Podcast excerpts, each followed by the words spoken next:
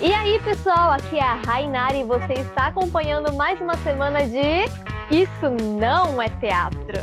E a nossa convidada de hoje, carioquíssima, é fotógrafa e também é graduada em cinema, Mariana Salles. Olá, todo mundo que está ouvindo. Hello. Estilo carioca mesmo. Vamos de 021. Vamos lá. Ô Mari, conta pra gente um pouco de você, pra abrir essa conversa legal. O que, que você fez, o que, que Uhum. você faz, como você começou nesse, nesse mundo aí da arte, do cinema. Uhum. Conta pra gente. Conto. Eu acredito que foi um processo muito natural para mim, porque eu tava até pensando nisso, que eu, eu, com meus 10 anos peguei aquela câmera de filme, câmera fotográfica, de filme da minha mãe, comprei, comprei meu filme e fui fotografar os animais da família, né? Desde pequena eu já gostava de filmar, fotografar. Meu presente de 13 anos foi a digital, né? Aquelas bem, bem antigas digitais, sabe? E eu Uhum. pegava e filmava tudo, filmava tudo, fotografava tudo. E depois eu comecei a, eu ganhei uma câmera melhor ainda das compactas digitais, daquela época de 2010 da vida, sabe? E, se eu não me engano era Sony. E eu tirava muita foto, eu filmava muita coisa. Eu tenho aqui um arquivo gigantesco de filmografia e, e fotografia da família, sabe? Pessoal, os meus familiares não têm noção do que eu tenho. Eles sempre se assustam quando eu mostro.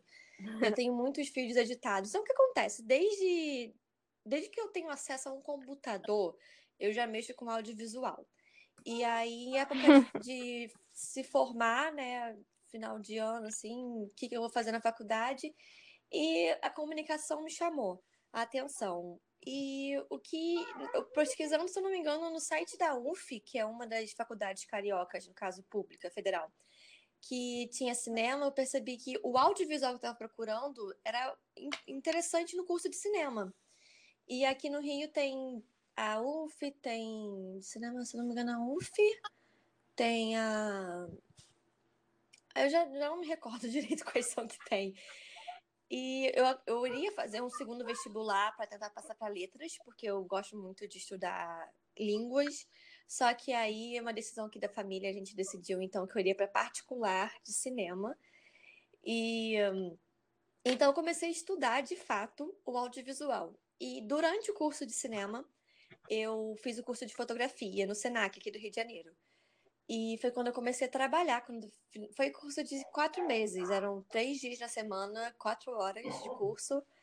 Muita parte teórica e muita parte prática do curso de fotografia. E me formei e a partir daí eu já comecei a trabalhar com fotografia. Eu estagiei é, em um filme, estagiei numa produtora como produção, que eu acho que, virginiana que eu sou, a produção me chama bastante atenção. Eu era aquela pessoa do, da, dos grupos Bem da faculdade. entendo. Não, era Uau, assim, temo- temos duas como? virginianas aqui hoje, então. É. Nossa, esse podcast vai ser organizado demais. Vai ser organizado. Deixa, deixa, deixa, assim, fazer um negócio aqui com as minhas perguntas, que tá tudo bagunçado, gente. Deixa eu arrumar. Fala aí, Mari. Vou- Vou falando, então. E aí, no- nos grupos da faculdade, era assim: ah, o roteiro sou eu, tá maneiro, tá isso aqui. Ah, não, porque a direção é minha, o som é meu, a edição é minha, e ninguém se movimentava para começar a filmar. Aonde vai ser, ninguém sabe. Quando vai ser, ninguém sabe. Eu ficava nervosa e falei: como assim? Vocês estão criando tudo e não vão fazer nada. Aí, naturalmente, eu comecei a pegar essa parte e falei, vamos embora, vamos fazer acontecer. Aí eu começava a ligar para cá, ligar para lá, resolver aqui. E eu, basicamente, mesmo sem ter total consciência, eu fui para a parte de produção. E aí as matérias de produção começaram a aparecer. E eu fui entendendo que o que eu mais gostava dentro do cinema era a produção. Mas leia-se isso na parte prática.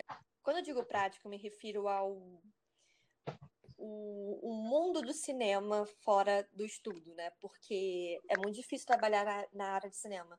Então, so- eu, eu escolhi a produção por causa disso, mas não é a minha grande paixão, né? E aí, eu, come- eu sou muito amiga da Rai, a gente se conheceu por causa da Disney, sempre fui muito fã de Disney, e ela acompanhou a minha saga da minha monografia, que foi sobre, é, basicamente, a mise-en-scène do, quarta do Fantasma da um Ópera no filme. que eu não estava satisfeita com isso. O, o mundo musical, para mim, foi apresentado pelos filmes.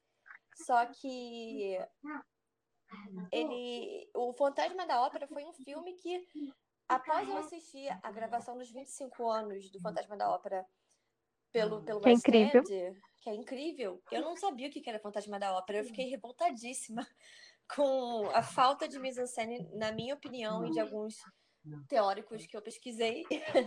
Tive que ir atrás de teóricos e conseguir embasamento para isso. E e eu fiz um, pesquisei exatamente sobre isso. Aí acho que vem o- aquela já apresentando o tema de hoje, acho que tem a ver com o tema do nosso do nosso podcast de hoje, né? O, o que que é atuação para o filme, o que que é atuação para o teatro e aonde não precisa separar tanto assim e o que pode separar. Vou parar de falar agora. Será que. Não, será que a gente vai falar de Bollywood hoje? Vamos, é impossível não falar. Eita, nós, chegou o momento. Graças a Deus! Meu momento! Chegou o momento, mas não vamos falar agora. Espera um pouco. Vamos Não, agora não, vamos- agora não. Virginianas, vamos organizar isso aí, hein? Vamos organizar. Tem uma pergunta pra você, Mari. Ah, É, você falou um pouco do. Você é formada, certo? certo. Em cinema. Então, eu quero perguntar pra você qual foi o seu maior desafio durante a sua caminhada aí no- nesse curso?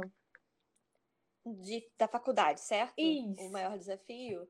Eu acredito que foi escrever monografia, porque é escrever, né? Foi muito. Porque, assim, o tempo todo na faculdade, os trabalhos eram feitos em grupo. Então, a gente apoiava um ao outro. E dentro, mesmo nos pequenos, nos, das- dos exercícios de aula, até mesmo nos filmes que foram para festivais, que foram premiados. No todo final de curso, a turma se junta e faz um grande filme. Aí, o que acontece? Um grande curta, na verdade, né? Uhum. mas bem produzido, porque primeiro tem a parte do roteiro, aí você coloca o seu roteiro, os professores escolhem qual vai ser o roteiro, e a equipe se cria. E então, tudo isso foi feito em equipe. Então, para mim, foi passar para a parte teórica e colocar tudo que eu sentia, tudo que eu via em relação à parte artística em termos teóricos e bem desenvolvidos na escrita. Uhum. Eu não sei se essa era a resposta que você queria, mas qualquer coisa. Não, legal, legal. Esse, esse negócio de escrever, né? Tipo, de. de... É b- bem difícil pra mim também, porque, querendo ou não, é. É a teoria daquela coisa que você vai pôr em prática e pode ser muito legal, mas pode ser uma coisa Uhum. meio desafiadora, meio. Uhum. Hum, talvez não dê muito certo, né? Eu concordo. Uhum. Nossa, gente, pra mim, fazer mil vezes mais fácil do que parar pra escrever. Uhum. Mas mil vezes. Mariana, vamos agora falar um pouco sobre atuação para cinema, porque a atuação Uhum. para cinema ela é bem diferenciada. A gente já Uhum. conversou sobre isso. Ela é diferente da atuação para o palco, ela é diferente da atuação para novela, né? Uhum. Cinema ele é muito mais imagem e do que falas, né? Certo. Gente, tô fazendo um curso agora, tá? De atuação para cinema, então eu tô assim, super por dentro. Aham. E, e aí eu queria que você falasse assim, a sua visão, porque a Mariana não é atriz, né? Não. Mas ela é- faz a parte de produção, ela é cineasta e ela é apreciadora da arte, Uhum. do teatro, além da do cinema, obviamente, já que ela é formada. Então eu queria que você falasse sua visão da atuação para o cinema. Certo. Era engraçado que enquanto você estava falando sobre o seu curso, eu lembrei, fiquei lembrando das minhas matérias que eu tive na faculdade e é, é- varia assim. Eu- se, você, se a gente parar para pensar na diferença com o teatro, é, é muito óbvio, né? A, a dinâmica. É basicamente isso, porque num teatro você está em um palco, o resto está na plateia. E mesmo com microfone, a pessoa tem que te ver, tem que te ouvir, ainda mais que às vezes não há microfones, então você tem que fazer. Uhum. Isso é básico, né? Todo mundo do teatro, qualquer senso comum, a pessoa já encontra esse, essa, essa relação, que no teatro você tem que fazer tudo maior. Eu não quero nem usar a palavra exagerado, porque isso é relativo, mas é maior Uhum. para o teatro que para o cinema. Então é até comum os atores de teatro virem para o cinema e fazerem. Eu tive muito isso, porque, inclusive, nesse trabalho final do, da faculdade, que junta a turma, por, por causa do meu. Isso que eu acabei de lembrar. Por causa de- dos meus muitos anos dançando balé, a diretora quis que eu, ao invés de ficar na produção, que eu ficasse na preparação de elenco. Justamente porque eu conheço o corpo, que eu poderia ajudar. E eu fiquei com um pouquinho da direção, tirando da, da protagonista, eu fiquei com o resto. Não digo direção, se ela escuta falar isso, eu ficar chateada. Eu não fiz a direção das meninas, mas eu fiquei, assim, trabalhando corporalmente a voz, o corpo delas na, no filme, porque elas estavam ainda muito teatrais. Então, para o cinema, você tem que ter total consciência que tem um microfone perto de você e uma câmera.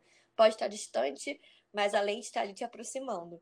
Então, mesmo que esteja distante de você, mesmo que seja um, um, um plano muito aberto, vai estar ali próximo de você. O cinema vai dar um jeito do espectador ver o que está acontecendo. Uhum. O teatro não tem isso. Então, vamos partir pelo óbvio. É uma coisa mais contida. Mas ele não é. É bem natural, é né? É mais natural. Com certeza, o, a fala ela tende a ser mais natural.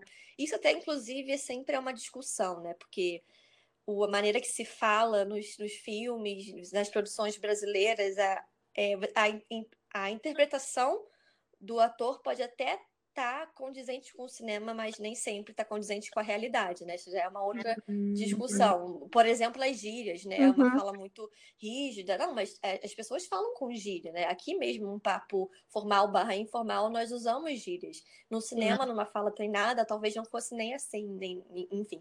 É, em relação ao, às novelas, eu, eu vejo muito que as novelas são carica caricaturas dos personagens, né? No cinema não vê tanto isso. Principalmente quando você for para comédia, né? A comédia é sempre um personagem, uhum. ele é uhum. muito uma caricatura de alguma um traço do ser humano, enfim. E no cinema tende a ser um pouco mais normal, um pouco mais natural. E é, eu acho que assim, existe também toda a concepção de que é, em relação ao produto audiovisual, a novela, isso todo mundo que estuda o audiovisual sabe que novela é para ser escutada e cinema é para ser visto. Então, o cinema é contado pela imagem. O cinema começou por imagem. Depois que o cinema veio com a narrativa. Começou com os irmãos Lumière ali, com uma, uhum. eles descobriram a maneira de você, é, com vários frames, né, várias capturas de, de imagem, tornar animado. E foi assim que pela primeira vez foi filmado. Foi o, o Q3 chegando na plataforma. Dica para quem gosta de cinema um filme muito bom, muito mágico. Uh, hum, o Hugo Cabret, agora esqueci o nome. As... Isso, conheço. Uhum. Hugo Cabret, bota é, no Google. E mostra o Méliès e um pouquinho dos irmãos Lumière. O Méliès foi o primeiro cineasta a colocar narrativa no cinema. E ele é do mundo da, do circo, né? Da mágica, do circo, essa, esse paralelo, se eu não me engano. E a gente estuda eles, a gente estuda toda essa história de cinema no curso. Então é importante entender que o cinema ele vai ser imagem. Você vai, a história vai, a narrativa da, da, do curso principal do filme, da narrativa, vai ser contada pelos, pelas imagens. Claro que há diálogos, até porque os personagens são feitos por diálogos, não digo feitos por diálogos, é comum que as pessoas conversem. Então há momentos de importância de diálogo. Porém, muito vai ser contado por imagem. Já a novela, a imagem não vale tanto. A minha avó vê novela costurando.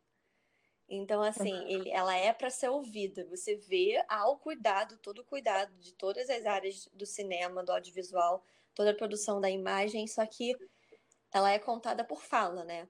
Mas acho que é isso. A novela meio que veio para substituir o rádio, né? Certo, isso. É.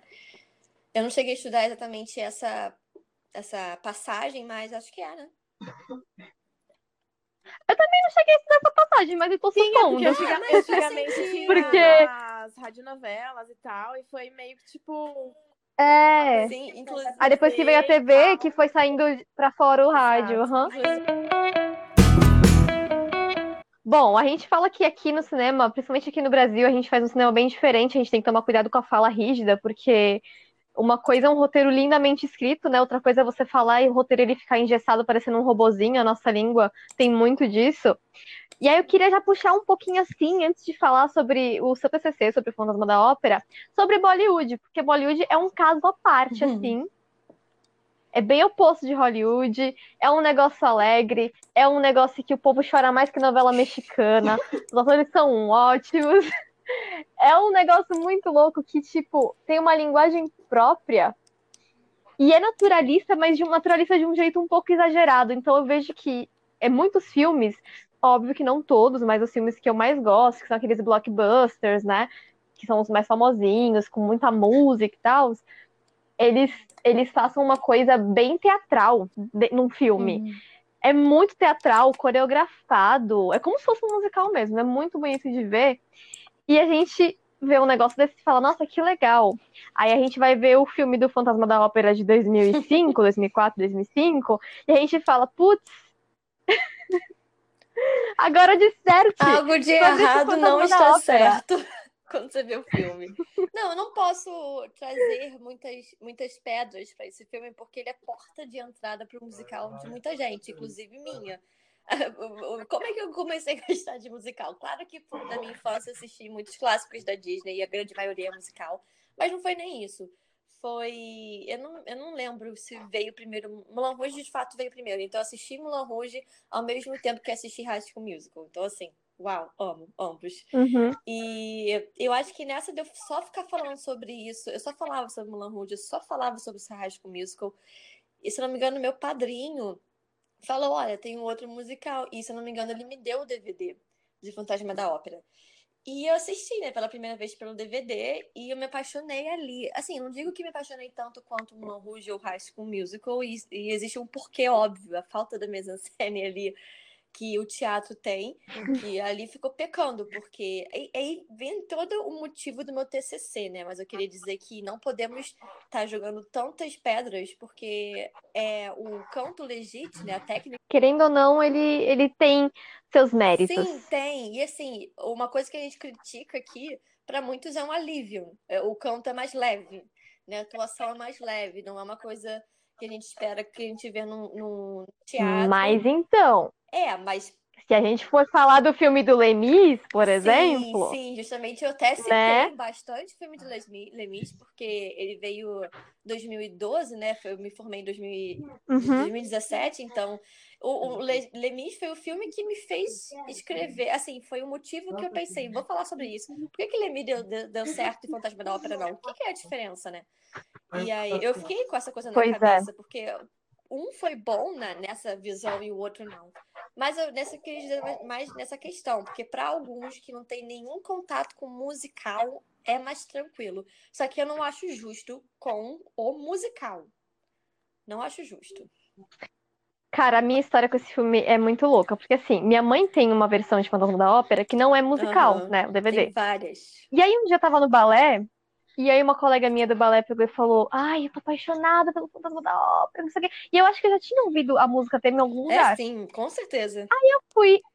Sim, né? Aí eu fui ver o filme e teve uma hora que. Sabe o Point of No Return? Que, tipo, hoje em dia é, tipo, uma das minhas músicas favoritas do musical, uma das minhas passagens favoritas do musical. Eu não entendi nada naquele filme. Eu vi o filme e pensei, gente, o que, que é isso? Do nada, um flamenco aqui. O que, que tá é, acontecendo, -huh. pelo amor de Deus? Não entendi nada. Aí quando eu vi a versão dos 25 anos, a minha vida mudou, entendeu? Uhum. A minha vida uhum. mudou. Não, Aí eu queria que você falasse um pouco dessa. Sim, cara, é que a gente é cachorrinha de Sierra Bodes, né? eu virei. Mentira, eu falar que eu virei depois, mas hoje já era por causa do. que ela gravou da Pequena Sereia. Sereia pro Disney. Ai, Disney. É o CD que a Disney fazia, pegava as estrelas da TV dele, do Disney Channel, e colocava uhum. pra cantar as músicas dos clássicos. E ela cantou Pequena Sereia. Eu falei, gente, isso aqui quer cantar. E olha que eu sou fã de Demi Lovato. Hum. Falei, meu Deus, que ser humano é esse? Quando eu descobri que ela fazia Fantasma da Ópera, fiquei. Foi o que me fez escrever. Foi o que me fez. Serra Boggs foi quem, quem, quem me colocou para assistir Fantasma da Ópera dos 25 anos. Tá aí, cachorrinho de cera. Ah, ela é maravilhosa. Cachorrinho. aí eu queria que você falasse agora um pouco uhum. disso que você Vamos. viu de diferença. Vamos. Assim, o bem básico mesmo do seu TCC.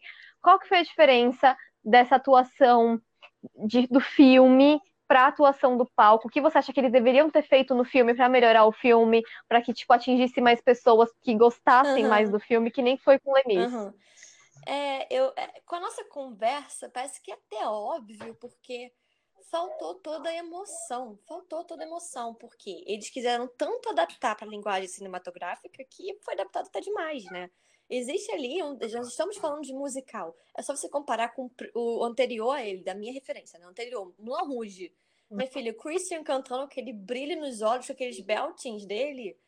Aquilo ali eu não vim do Fantasma da Ópera. E eu só fui perceber que só tinha depois, quando eu vi 25 anos. Então eles quiseram adaptar tanto, tanto, tanto que ficou sem graça, que ficou sem emoção. Eu não, sei, eu não, eu não conseguia sentir nada com o filme, eu só achava as músicas bonitas. Mas sentir o que eu senti, chorar como eu chorei, isso não aconteceu.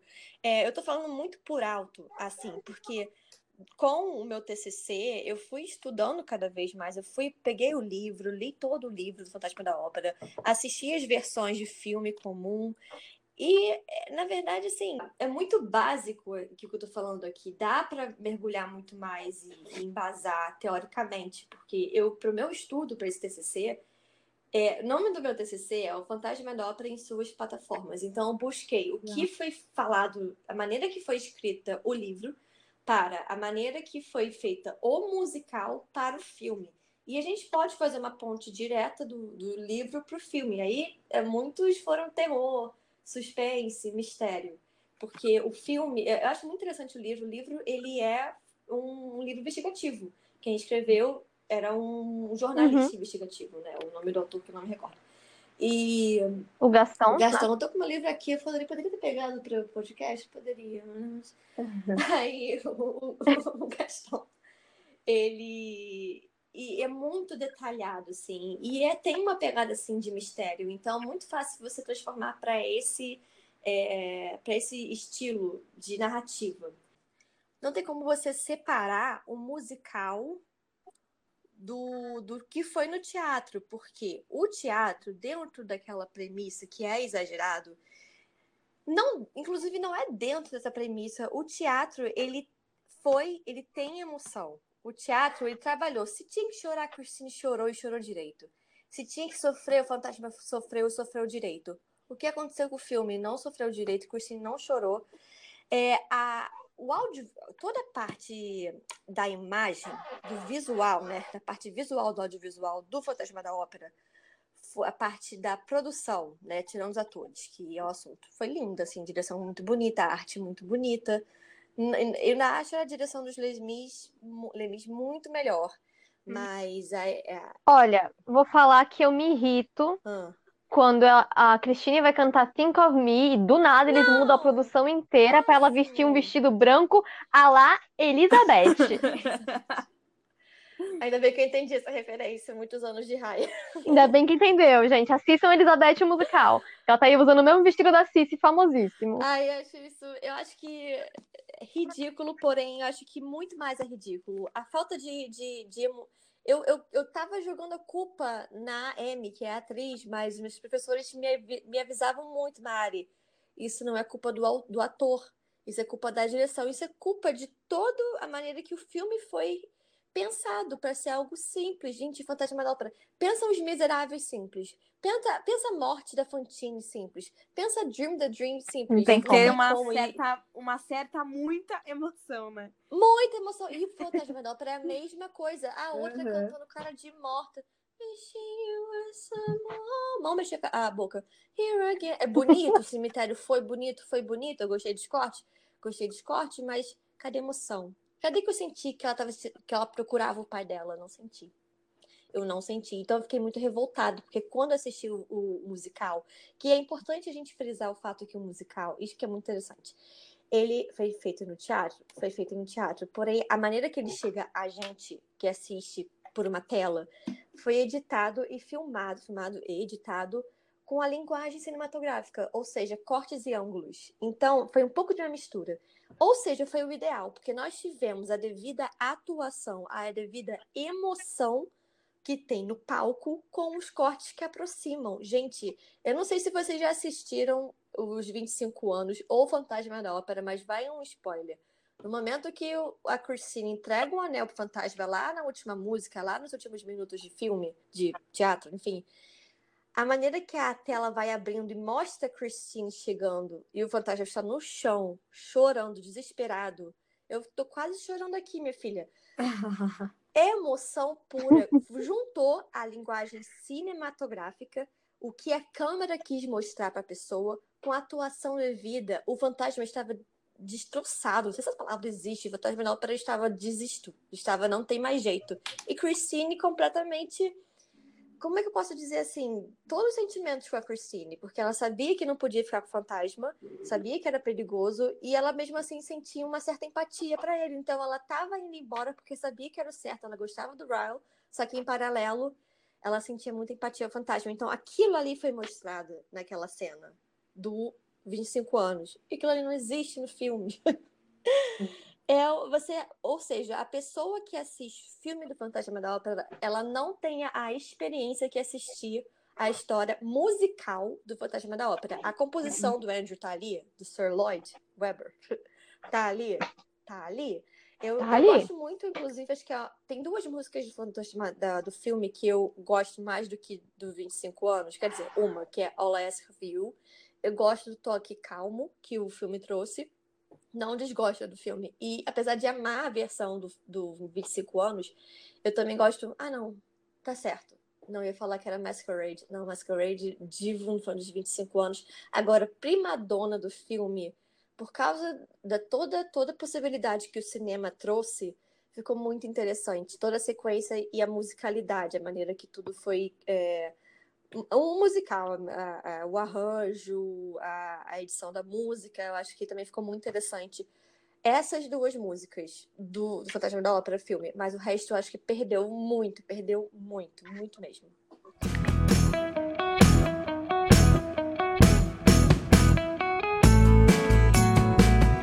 Eu quero te perguntar uma coisa. Você falou bastante de, tipo, a gente. Primeira coisa que a gente julga é o ator, né? Uhum, Porque ele é o que tá passando a mensagem pra gente, então a gente acha que é tudo culpa do ator. uhum. Mas como você disse, às vezes a culpa é da produção. Às vezes o ator queria até fazer mais, a produção falou, Ai, não, a gente quer assim. Eu quero gerar uma polêmica.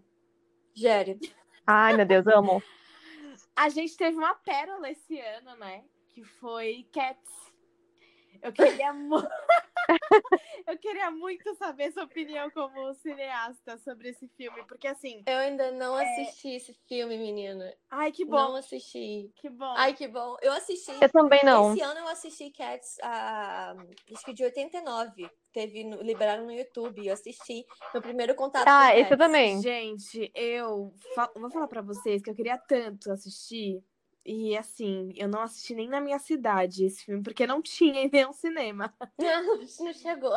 E assim, deu 40 minutos de filme e eu fiquei tipo, o que que fizeram, sabe? Porque assim, a história de Uhum. Cats é muito legal. E eu piro muito nessas coisas Ah. assim de, de séries que, sabe, são gatos, mas ao mesmo tempo você tá vendo que são pessoas, e ao mesmo tempo, ao mesmo tempo você tá vendo que são personalidades e tal.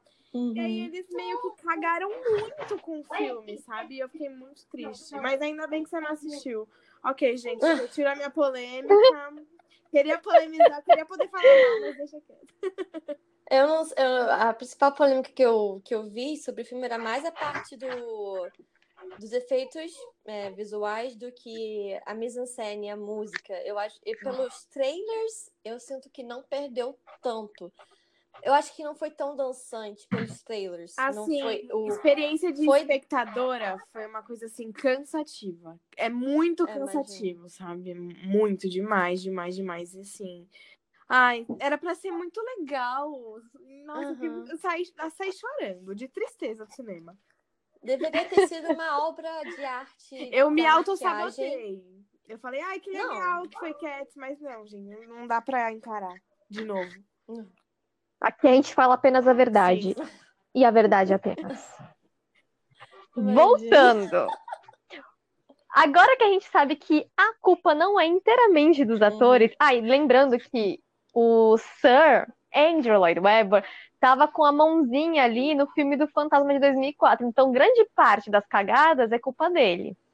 Só para deixar claro. Sim, ele. É, lembrando que. Ele foi parte da produção. Diga. Eu, eu, eu tô querendo lembrar aqui o que eu escrevi, eu lembro disso. É que ele tava na produção, sim. Tava, tava sim. Ele, pelo menos no casting, eu sei que ele tava envolvido. Isso, isso. Pelo menos isso, mas teve mais coisas também. Então, tipo assim, essa... a gente sabe que também ele fez um musical nos anos 80. Então tem algumas coisas que funcionaram mais nos anos 80 do que hoje, né? Com certeza. Nos anos 2000. Mas vamos lá. A gente sabe que não é totalmente culpa do ator, às vezes, ou na grande maioria das vezes, tem dedo da produção, da direção, porque se a pessoa, se a produção e a direção quer de um jeito, o ator vai seguir aquilo, uhum. entendeu? Uhum. E eu queria saber agora a sua visão, o que, que a equipe espera de um ator? Bom. Porque assim, uhum. a gente uhum. sabe o que os atores esperam de uma equipe. A gente quer ser amparado, né? A gente quer ser direcionado, mas nem sempre é uma direção como se fosse um musical da Broadway que eles falam: você vai dar três passos para a direita e sua mão vai ir para a esquerda. É bem diferente Não, esse, é. esse universo. Eu queria que você falasse um pouco sobre Eu isso. Eu acho que depende de cada personagem, cada produção, né? Lembrando aqueles dois filmes final de ano do, da faculdade, é, do, do que eu participei, dependia muito. A principal, a, a, personagem principal, a diretora, ela grudou muito na atriz. E ao mesmo tempo que ela dava, a diretora dava liberdade para a atriz, ela guiava muito a atriz. O, a equipe, o que a equipe espera do ator? Que ele seja flexível, que ele saiba colocar a sua personalidade, mas que ele saiba que existe uma mentalidade, uma conexão artística de toda a produção, que ele saiba interpretar, que ele saiba respeitar isso. E eu acho que é, é, é, variável, sabe? Depende de cada produção mesmo, depende de cada diretor e de cada personagem. Tem personagem que a gente 100% dá o que dizer, tem personagem que fala, você é, essa aqui só fala, você é o carinha da, do bar, mas fica livre. Você tem que falar isso. Agora, se ele vai mexer muito, limpar a mesa, se ele vai virar e buscar alguma coisa, não importa porque. Não é que não importe, não é o principal, porque o foco está ali no, no, personagem principal. Mas isso é muito relativo, é muito importante frisar que é relativo, porque às vezes a gente foca o, o personagem principal, os personagens estão ali, e os extras podem ter um pouco menos de informação que recebem da gente, mas tem ali a fala, tem ali um, um guia. Então é bem assim, é, é bem encontrar um equilíbrio entre cada parte do que se entende de um momento ali de uma cena, de, um, de uma, algo cênico.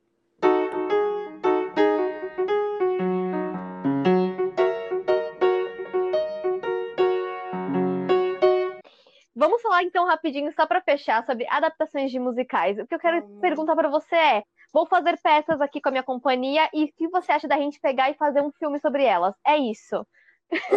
Essa Eita, nossa. Mas com isso, com isso vamos, vamos desenvolver, vamos desenvolver. O que, que você acha quando você pega uma, um roteiro de peça ou de musical e você vai transformar isso num filme?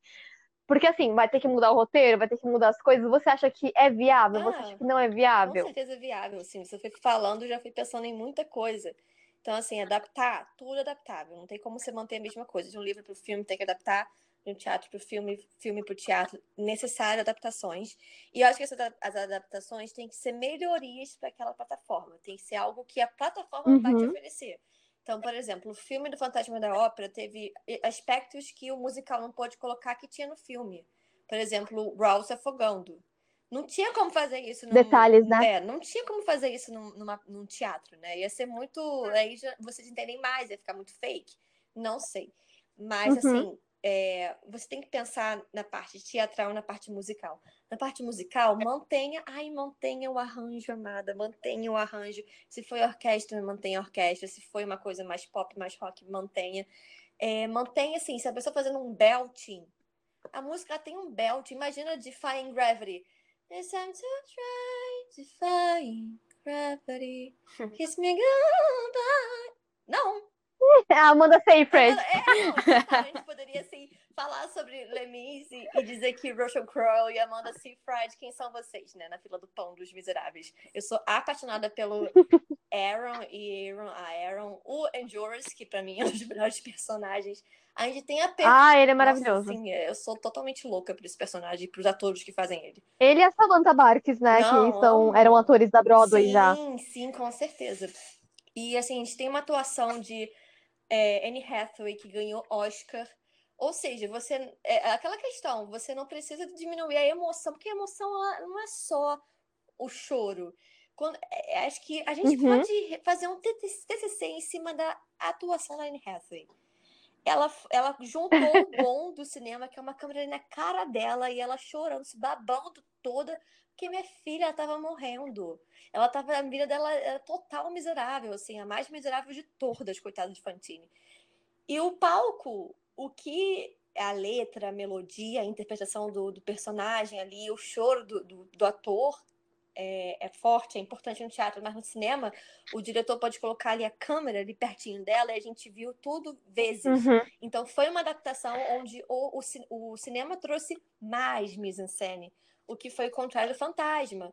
E que eu acho que se você for atualizar essa peça, você com a sua, com a sua produção, você tem que manter e entender aonde a adaptação entra. Então, assim, é, a dança, por exemplo. É entender mais ou menos, tipo, ah. entender o que, que você, aonde você está entrando e como você pode melhorar aquilo, exato, né? Exato, exato. É entender o ponto de Porque ligação eu vejo, tipo assim, o cinema é uma coisa muito de detalhes, né? Uhum. Às vezes você, tipo, na peça você tá vendo o palco, uhum. eles vão direcionar a luz uhum. e tal, mas tudo bem. No cinema você vai direcionar com a câmera o que, que o público vai ver. Então, às vezes, uma chave vai cair, você vai mostrar aquele frame da chave Às vezes caindo. era uma luzinha vai ser importante. simples num garfinho, assim, tá todo mundo numa cena. Às vezes joga uma luz num garfinho, assim, sem fechar o E, ó, e Lemis, Lemis, ele soube usar muito bem no filme, para deixar melhor que o musical, a, a cena da Fantine. Nossa, porque no musical, a cena da Fantine, ela acabou de ser demitida. Então você tá chorando porque ela foi demitida. Eu entendo que ela tá. Mas ela passa toda. Ela tá princesa ainda. Tá princesa. No, no, filme, eles trocaram, Uhum. eles inverteram a ordem, eles colocaram ela primeiro pra se prostituir, quase morrer, Uhum. aí colocaram a música, e aí veio o Oscar, meu Aí amor. veio o Oscar. Aí veio o Oscar. cortar cabelo. É mais informação Foi incrível. pra, pra Anne Hathaway chorar, chorar, chorar, chorar. E, e, assim, muito interessante também, que não posso deixar de falar, plano sequência. Plano, ma- maldito plano sequência. A- a- eu gosto de dizer que a chave de ouro do cinema é o plano sequência. Pra quem não sabe o que é o plano sequência, é você ter uma cena sem cortes de câmera. Então, assim, a câmera vai Acho incrível. Vai ficar ali, vai ser gravado e ninguém vai fazer corte nenhum. Corte é bom pro cinema, é óbvio que sim. Mas se você parar pra perceber, as sequências de, de, de Miseráveis são pouquíssimos cortes. Em a música do Valjean, Jalvan, Valjean, eu sempre confundo, misturo Javé com Valjean, fica Javan. A música do Valjean Sokol, a música do ai, droga, não consigo lembrar. A pressão. É...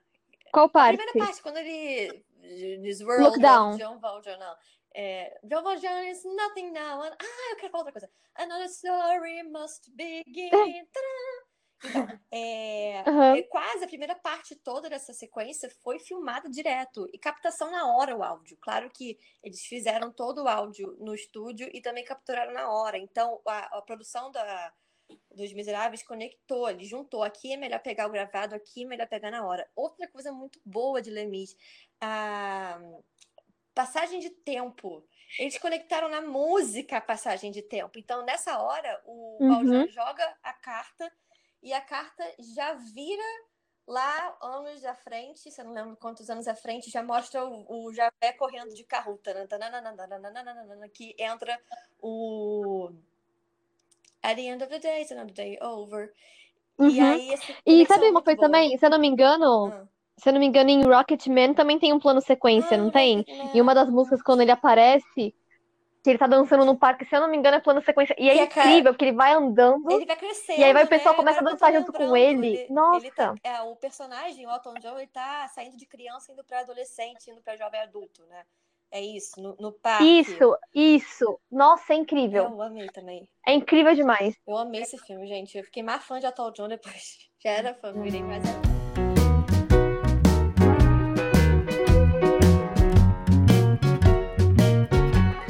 Mari, falando agora sobre mulheres. A gente Hum. sabe que o nosso papel na arte ele vem crescendo graças a nós, né? Graças a- ao nosso esforço e, e tal. E eu queria saber de você, mulher e cineasta, como que é ser mulher hoje no cinema? Ai, Se tem restrições, se tem, tem, alguma não. coisa, se é diferente. Porque quando a gente tá num curso, né, é uma, uma uhum. parada pequena é, relacionada ao mundo, né? É muita coisa que você vai enfrentar. Não, e você é o aluno pagante ali, então você tem que ter seu Isso. espaço. Exato. né? Tem ali um espaço reservado para você agora no mercado. Exato. Olha, Como eu que é o papel, o que- o papel da Ah. mulher cineasta no mercado de trabalho? Fala aí pra gente.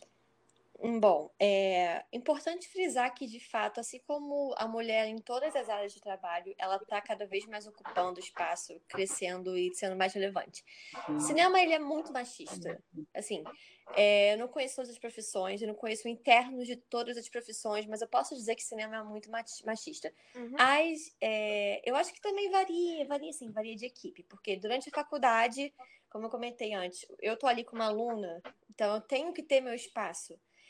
E, claro que a minha dedicação, eu, eu fui fazer um estágio porque o dono do, do local, ele viu minha dedicação e, e falou que estava tendo vaga de produção. Então, ele, ele, o dono, me acolheu, mas o resto da equipe de. A minha chefe era mulher, então é uma das coisas que eu mais amo. Uhum. Porém, engraçado dizer que as duas chefes que eu tive de estágio foram mulher. Então você vê que assim, existe espaço, as mulheres estão tomando espaço.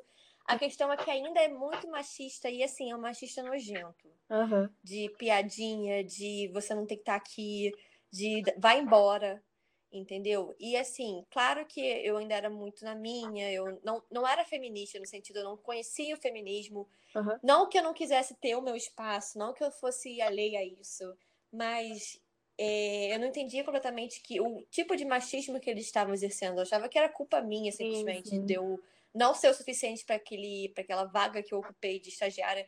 Mas na verdade, não, que eu estava fazendo meu trabalho direito. O problema é que eles eram machistas e eu era um alvo. Muito Sim. fácil. Eu era uma garota de, sei lá, 19, 20 anos, sabe? Primeiro estágio e. Entende? Era muito fácil, assim, para eles infernizarem a minha vida. É, mas não é de todo mundo. Eu acho que, no geral, como a sociedade está progredindo em relação ao machismo, a deixar de ser, ainda há muito que ir e ainda já, já teve muita coisa que a gente cresceu. Então, acho que está sendo refletido no audiovisual, só que em paralelo ainda é muito machista. Eu saí, assim, do, de tentar trabalhar no cinema, mas por causa da fotografia, eu ainda tive contato com muitos cineastas e e aí, assim, eles comentam que ainda é muito difícil, mas são pessoas que já estão começando a entender que a mulher não é um, um saco de porrada, algo uhum. para ser descartado, que ela tem um espaço, que ela vai ser algo produtivo dentro do trabalho, etc. Então, acho que está progredindo. Eu não tive experiências muito boas. Já, na fotografia sou eu e eu coloco a minha cara e eu bato o pé, ah. que é o meu trabalho ali. Uhum. Foi diferente de ser uma estagiária entendeu? Eu não sabia até onde podia bater meu pé e Sim. falar, não, tá errado isso. Também tinha esse medo. Sim, e então eu queria muito que você desse um conselho para as meninas que estão ouvindo aqui o nosso pod e estão começando nessa área, assim, do audiovisual, do cinema. Uhum. Até em teatro é, também, porque é, direção de mulheres também é uma coisa relativamente Exatamente. nova, né? Que tá surgindo e tal o conselho, eu não vou nem dizer um conselho, eu vou dizer uma verdade, o futuro é nosso. Uhul, então você vê que. Não. Gosta é sim! É. Não, o futuro é nosso, porque eu tô aqui analisando todas as mulheres que eu trabalhei e impressionante a quantidade.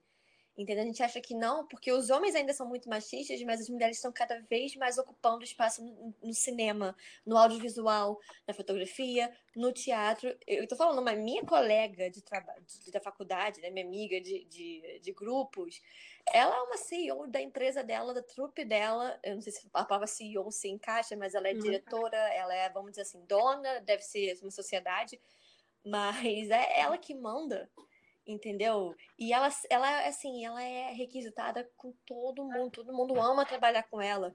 Então, não, não ache que você é pouco, porque alguns homens vão querer te diminuir, isso é conselho. Acredite, eu sei que é um pouco clichê e comum de dizer isso, tipo, acredita em você. Na época do meu estágio, nesse onde eu estava em volta de muitos homens machistas, eu não acreditava em mim. Eu não acreditava. Eu acreditei que eu chamei atenção para ter a vaga, mas eu não, não eu achava que aquela vaga não era minha. E eu estava errada em relação a isso. Eu fiz um bom trabalho naquela vaga, porém, eu tinha, eu achava que a culpa era minha. A culpa era minha que eu saí da vaga, porque eu fiquei menos de um ano naquela vaga. E, e não, não foi culpa minha. Não foi culpa minha. A, a, eu, eu entrei na empresa com três gravações por dia. Eu saí com uma gravação por semana. Claro que eles estavam demitindo quem entrou Então, eu achava que era culpa minha, que era culpa minha, que eu era o problema. Acredita em você, para com isso, acredita em você, lute pelo seu espaço. Eu tô aprendendo isso, como sendo fotógrafa freelancer, eu tô literalmente lutando barra com vários homens, é o meu espaço. Eu trabalho com fotografia de dança, de balé, então o balé é bastante cercado de mulheres, então é um ambiente muito mais fácil do que o cinema. Uhum. Mas mesmo assim, eu tô ali lado a lado com homens, eu tô falando aqui, é meu espaço. Podemos trabalhar juntos? Podemos, mas você não vai me diminuir.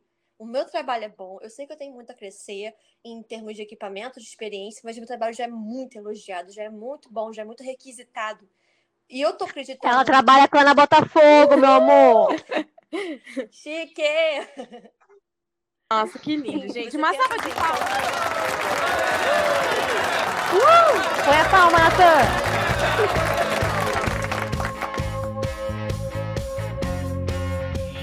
Gente, Mariana, muito obrigada por ter participado Valeu, aqui com a gente hoje. Foi muito produtivo. Ai, que bom. Foi muito legal. Você deu muitas informações para pessoas que talvez nunca tenham tido contato com a área. Vai ser muito interessante de saber e aprender. Não, foi muito bom ter participado. Eu fiquei muito feliz com o convi- pelo convite. Eu fiquei muito lisonjeada, porque eu gosto de conectar né, o cinema com o musical, que sou muito fã, com o audiovisual no geral, com o balé, que eu há anos, com, com a fotografia. Então, poder falar disso, poder articular né, e desenvolver esse assunto e poder passar informação é um prazer. Então, estou muito feliz. Eu espero que tenha ajudado, né, que eu não tenha ficado muito no superficial, meu medo é esse.